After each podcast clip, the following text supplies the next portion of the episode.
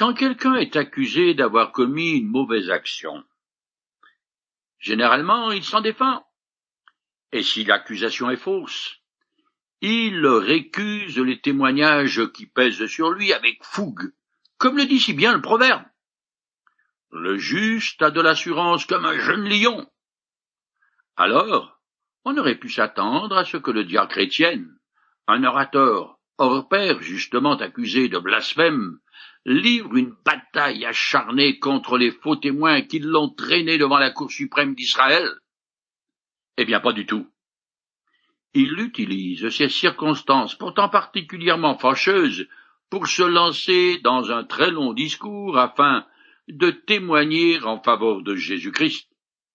D'ailleurs, et soit dit en passant, pour tous ceux qui se donnent la peine de se poser les vraies questions concernant l'existence, la grande interrogation est toujours et encore celle-ci.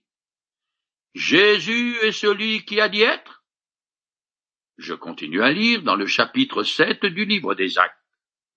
L'histoire du peuple juif qu'Étienne utilise pour démontrer que le Christ est bien le Messie. Le moment approchait où Dieu allait accomplir la promesse qu'il avait faite à Abraham.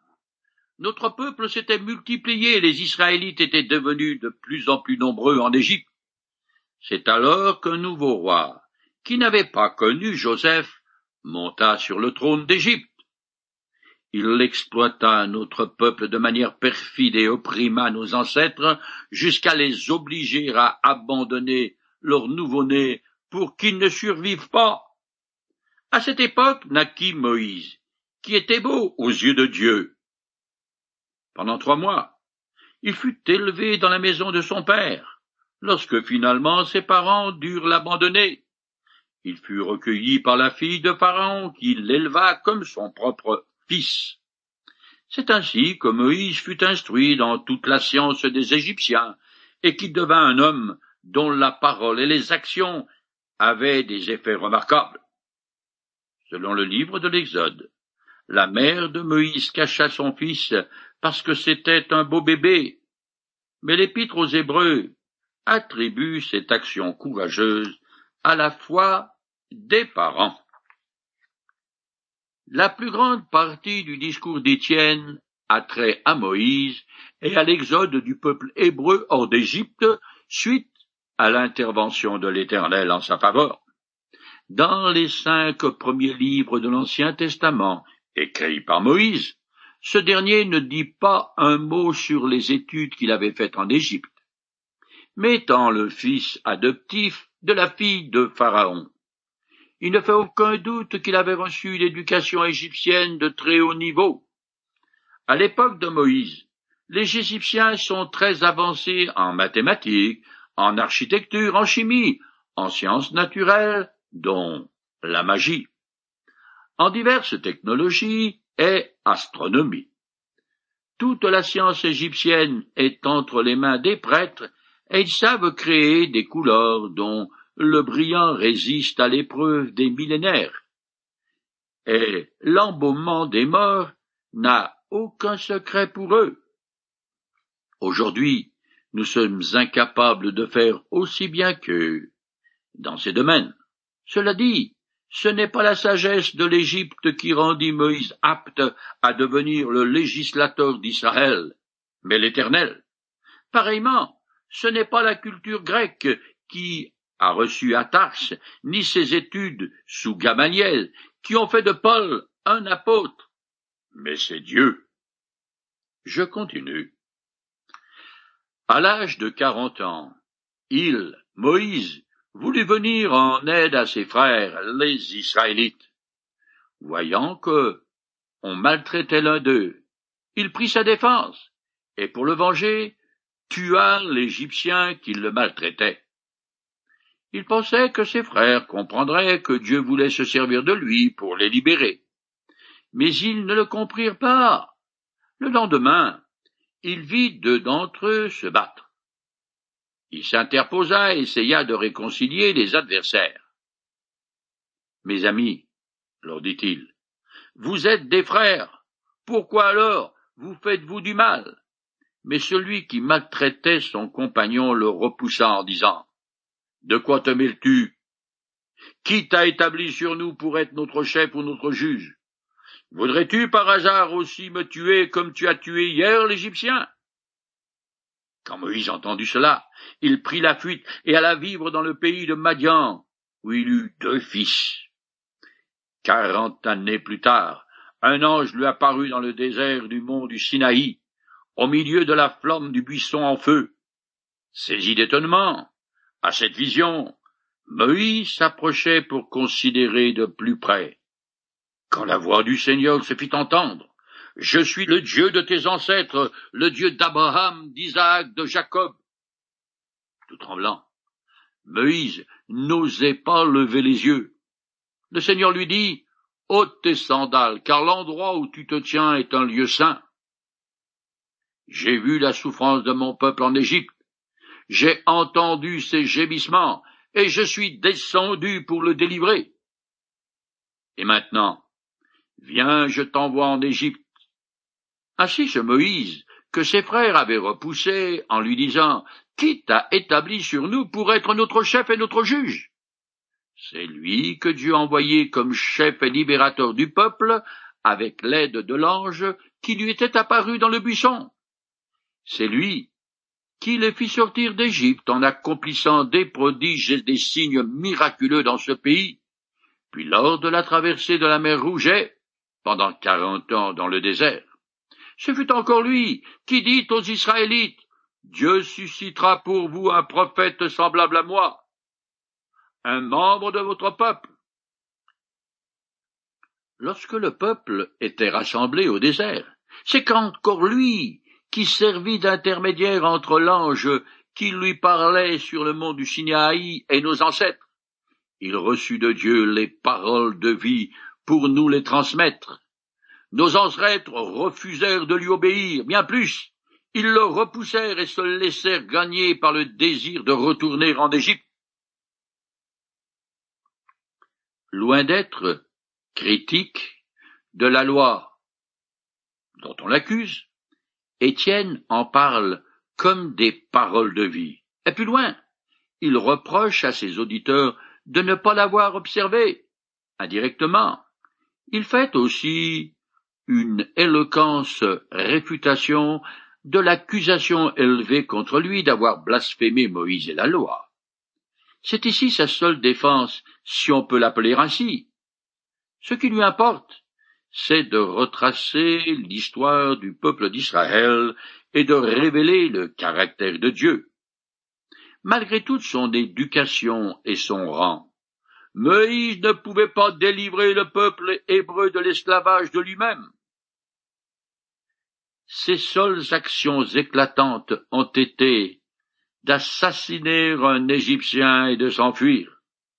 Ce sont les quarante années passées dans le désert aride de Madian à garder les troupeaux qui l'ont préparé à la tâche que Dieu avait pour lui. Le portrait de Moïse dressé par Étienne correspond en plusieurs points à celui de Jésus. L'un et l'autre sont des chefs libérateurs et des intermédiaires entre l'Éternel et le peuple et tous deux sont rejetés par lui. Maintes fois, durant leur pérégrination dans le désert, les Hébreux pleurèrent en regrettant l'Égypte qu'ils idéalisent alors comme un paradis terrestre.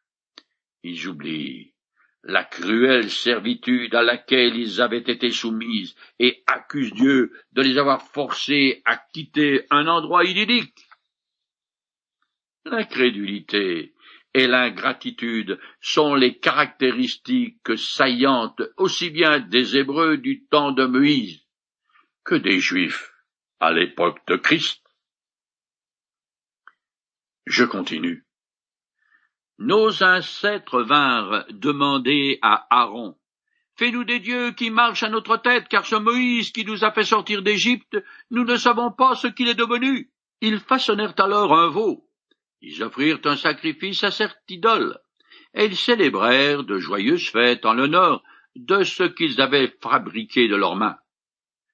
Dieu se détourna d'eux, et les abandonna à l'idolâtrie et au culte des astres du ciel. C'est bien ce qui est écrit dans le livre des prophètes.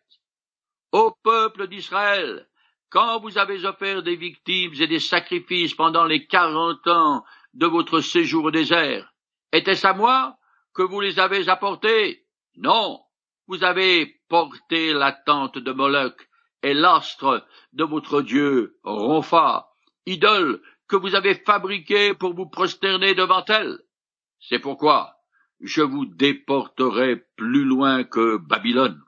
Moloch signifie roi ou seigneur, et correspond au Bel ou Baal des peuples cananéens. On adorait sous ce nom le soleil, comme principe générateur et vivifiant de la nature. En son honneur, on immolait des enfants les brûlant vifs. Ronfa en est une autre qui représente la planète Saturne. Tout au long de leur histoire, les Israélites choisissent l'idolâtrie plutôt que de servir l'Éternel, ce qui leur valut d'innombrables avertissements de la part des prophètes, des châtiments sévères, la destruction de leur pays, et finalement l'exil. Je continue. Au désert, nos ancêtres avaient avec eux la tente qui contenait le traité de l'alliance, et que Dieu avait ordonné à Moïse de construire d'après le modèle qu'il lui avait montré. Cette tente a été confiée à la génération suivante de nos ancêtres.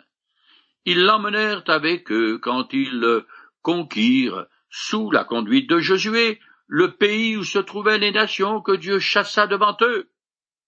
Elle y demeura jusqu'au temps de David. Celui-ci obtint la faveur de Dieu et demanda de pouvoir donner une demeure au Dieu de Jacob.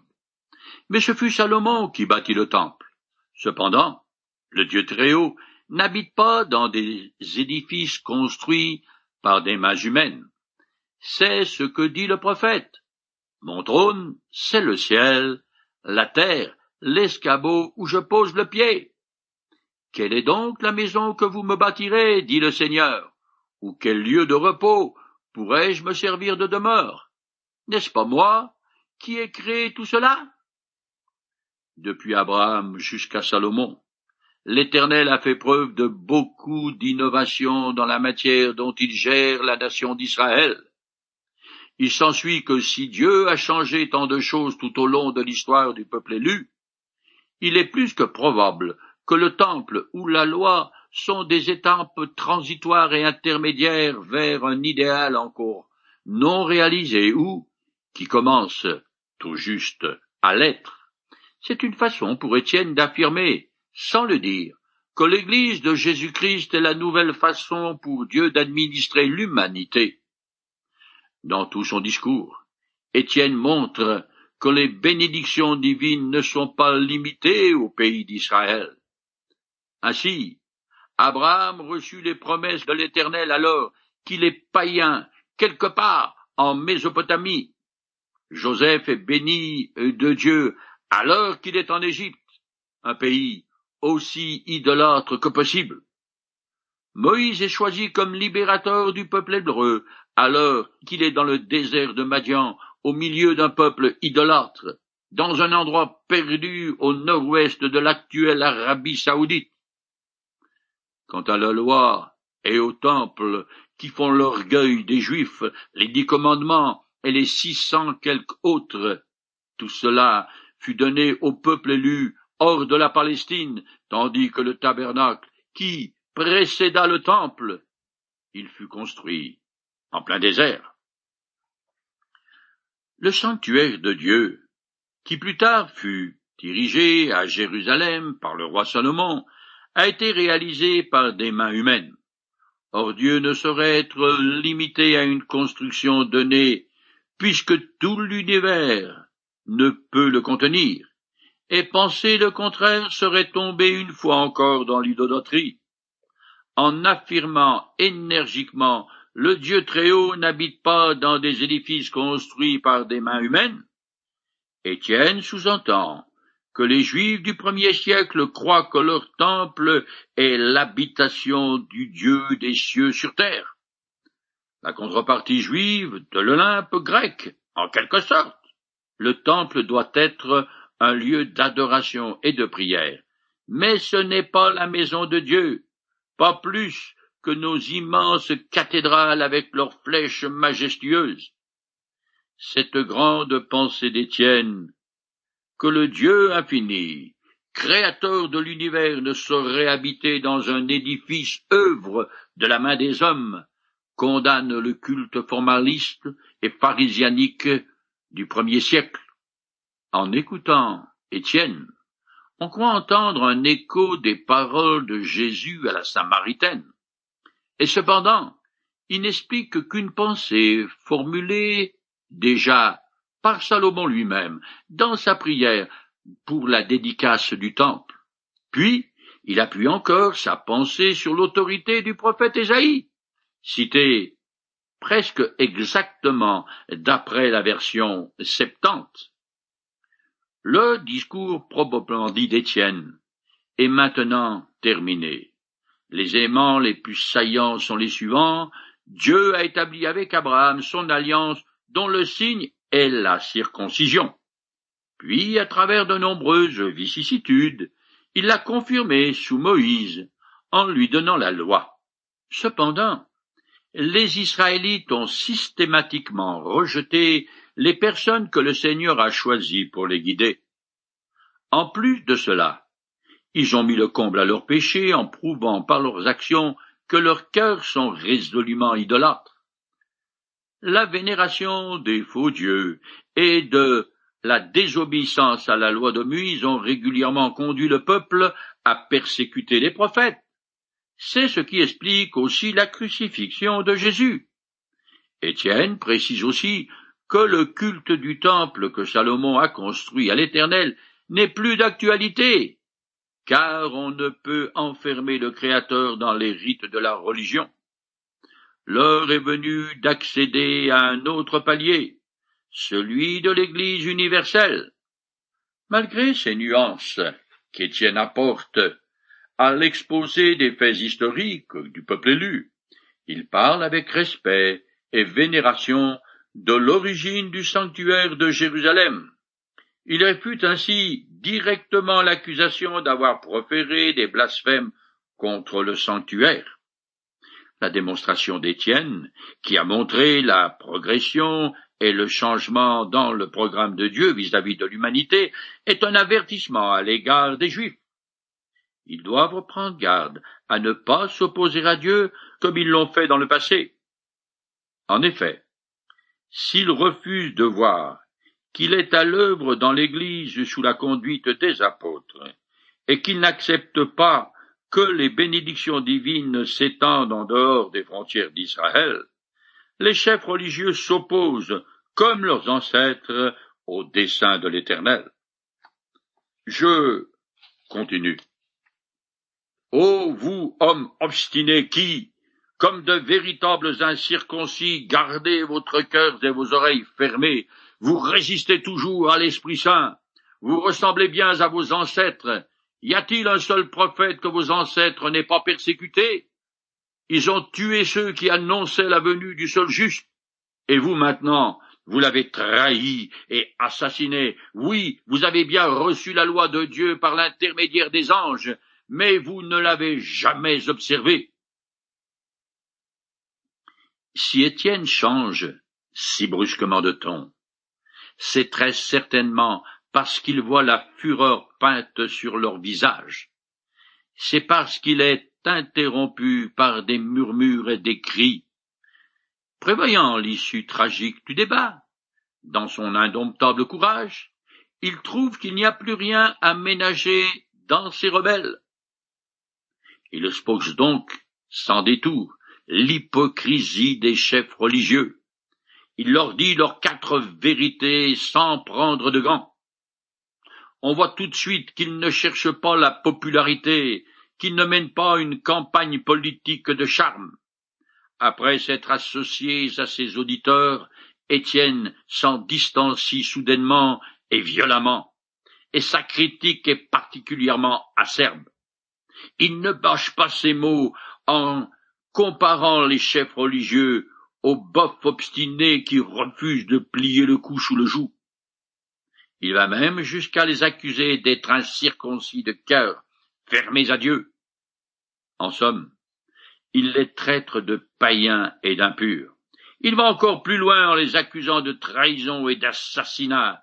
Et la raison de cette conduite criminelle est qu'ils n'ont jamais obéi à la loi. Ce n'est pas ainsi qu'on se fait des amis, ça c'est sûr. Le point culminant de l'exposé d'Étienne est que dans le passé, Israël s'est toujours opposé aux plans et aux hommes de Dieu. Leur criante incrédulité se manifeste par la désobéissance et l'idolâtrie. Je continue. À ces mots, ceux qui siégeaient au grand conseil devinrent fous de rage. Ils grinçaient des dents contre Étienne. Mais lui, rempli du Saint-Esprit, leva les yeux au ciel et vit la gloire de Dieu et Jésus debout à la droite de Dieu. Alors il s'écria, Écoutiez, je vois le ciel ouvert et le Fils de l'homme debout à la droite de Dieu. La réaction de la faune religieuse est facilement prévisible et ne se fait pas attendre. Mais loin d'être intimidé, le calme d'Étienne contraste vivement avec la fureur extrême des membres du Grand Conseil.